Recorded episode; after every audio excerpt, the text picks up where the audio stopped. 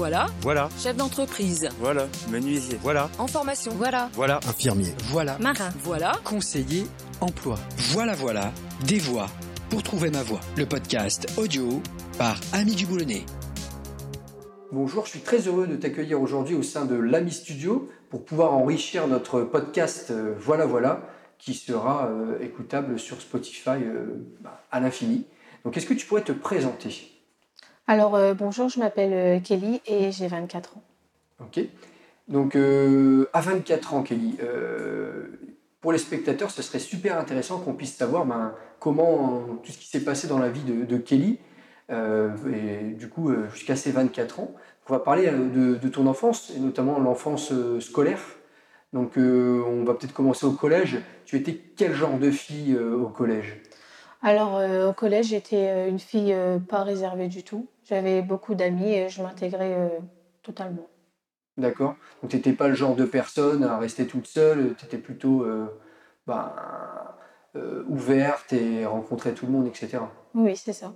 D'accord, donc on va dire que le, le côté relationnel avec les gens, c'est pas quelque chose qui te, qui te fait peur? Oh non, du tout, du tout. D'accord Et tu aimes ce côté relationnel? Oui, beaucoup. Et pourquoi? Bah, parce que, comme je disais, je suis pas une personne réservée, donc j'ai toujours besoin de parler aux gens, faire de connaissances. Ça te fait du bien de- d'aider les gens, de les connaître, etc. Oui. Et qu'est-ce qui te fait du bien dans ça? Bah, c'est mieux que, enfin pour moi, c'est mieux que quelqu'un qui, qui connaît personne, qui n'a pas beaucoup d'amis. euh. Euh, Et du coup, tu, tu étais au collège, Kelly, et euh, tu, es, tu, as, tu es allé au bout? Euh, non, non, du tout. J'ai arrêté l'école assez tôt. J'ai arrêté l'école à 16 ans. D'accord Et pourquoi alors Qu'est-ce qui se passe Pourquoi on arrête à 16 ans euh, au collège?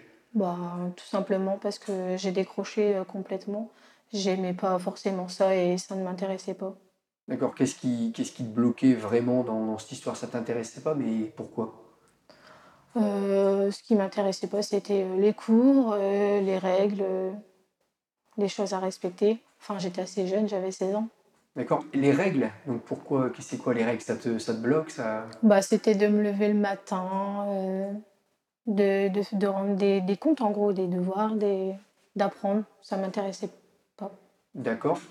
Et euh, donc depuis euh, tout ce temps, il s'est passé quoi? Donc après le collège, est-ce qu'il y a eu des, des périodes faciles, difficiles, des choses qui t'ont qui t'ont fait évoluer? Qu'est-ce que tu as fait de beau entre deux? Bah, je pense qu'après l'école, du coup, ça a été la chute, hein, parce que quand on arrête l'école, c'est pas facile.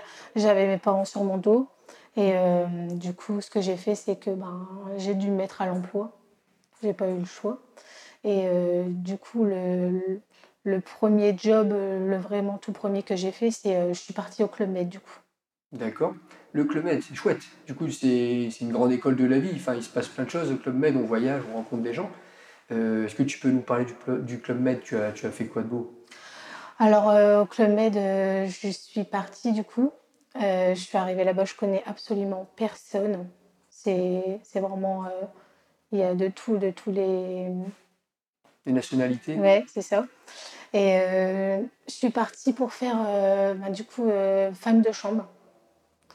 Je suis restée. bah, on fait deux mois de. Non, c'était un mois, il me semble. Où on passe un diplôme.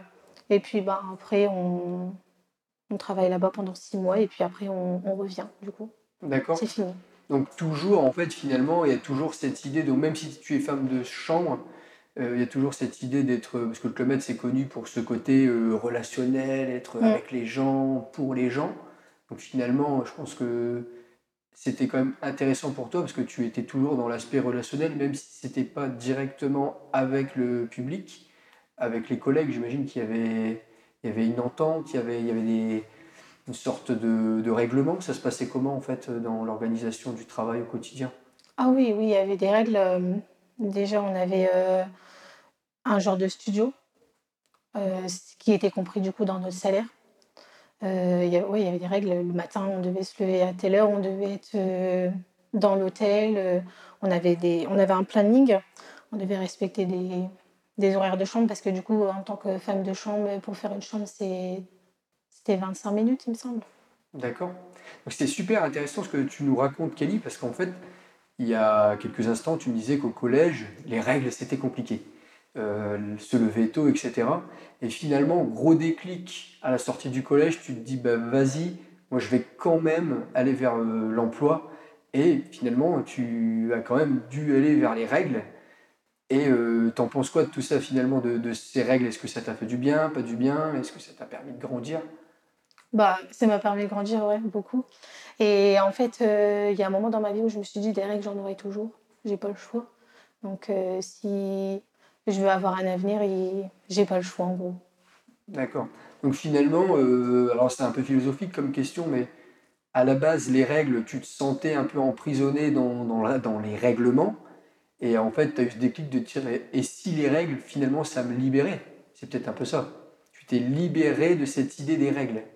Mais euh, c'était pas pareil, c'est pas les mêmes responsabilités euh, quand on est à l'école ou, ou au travail, c'est pas du tout la même chose. Là, au travail, j'ai trouvé que c'était des, des vraies responsabilités. D'accord. Ok, c'est super intéressant. Et à la suite de ce Club Med, qu'est-ce qui se passe? Alors, il se passe que je reviens, mais euh, je suis perdue en fait. Euh, je dépose des CV, mais on me rappelle pas forcément parce que j'ai pas énormément d'expérience pour eux. Euh, du coup, ce que je fais, c'est que je rentre à la garantie jeune en 2015. D'accord. Donc euh, à ce moment-là, tu as quel âge à peu près? Tu... Je dois avoir euh, 17 ans. D'accord. Donc 17 ans, et donc tu découvres euh, la garantie jeune en 2015. Donc j'ima- j'imagine du coup c'était ta première garantie jeune, c'est Oui. ça? Ok. Et tu cherchais dans quel domaine? Alors, bah, du coup, je voulais rester dans le, dans le même domaine, hein, dans, le, dans le domaine de l'hôtellerie, mais euh, je voulais euh, me, me perfectionner. Ok. Tu arrives en garantie jeune, tu as 17 ans, tu sors d'une expérience Club Med très enrichissante, et à ce moment-là, j'imagine que tu te poses plein de questions. Euh, C'était quel type de questions du coup une fois en GJ Quand je suis rentrée dans la garantie jeune, euh, j'ai eu l'impression que je pouvais tout faire. Peut-être pas m'arrêter euh, en tant que femme de chambre, mais j'avais l'impression que je pouvais, euh, on pouvait tout essayer. On- on- tout de suite, on nous a mis à l'aise en disant, ben, ici, vous êtes là pour apprendre, tout essayer, faire des stages. Et ça, ça m'a plu. D'accord, donc euh, ça c'est super intéressant, c'est qu'au travers de ton expérience professionnelle, ta première expérience professionnelle, il y a un élan de confiance qui te dit, voilà, maintenant je me sens suffisamment forte pour tout essayer. Et donc du coup, euh, dans tout essayer, tu as essayé quoi? Bah, pour le coup, j'ai vraiment tout essayé. J'ai fait euh, de l'auxiliaire de vie, j'ai été euh, travailler dans les crèches, j'ai fait du commerce, j'ai découvert plein de choses. D'accord? Donc c'est sur des périodes de combien de temps? Alors euh, là, du coup, c'était sur une période de la grande chaîne, c'était un an et c'était des stages de, de deux semaines. Donc, on peut en faire pas mal, quoi. Ouais, donc c'est super intéressant. Euh, du coup, à la suite de tout ça, il se passe quoi? Tu, tu fais ta GJ pendant un an? Mm. Et il se passe quoi après, euh, après cette année? Alors, euh, après ça, j'enchaîne tout de suite à l'école de la deuxième chance, plutôt pour un point de vue scolaire, parce que j'étais pas du tout. C'était une catastrophe. Euh, suite à ça, euh, je me dis pourquoi pas retourner un petit peu euh, finalement dans l'employé d'étage, vu que de base j'étais dedans. Du coup, je- j'effectue un stage à, à l'hôtel L'Opaline, et, et là, gros déclic. Je me dis que c'est plus du tout fait pour moi. D'accord. C'est quoi ce déclic en fait? Qu'est-ce qui te bloque? Ce qui me bloque, c'est que j'ai pas de, de contact client.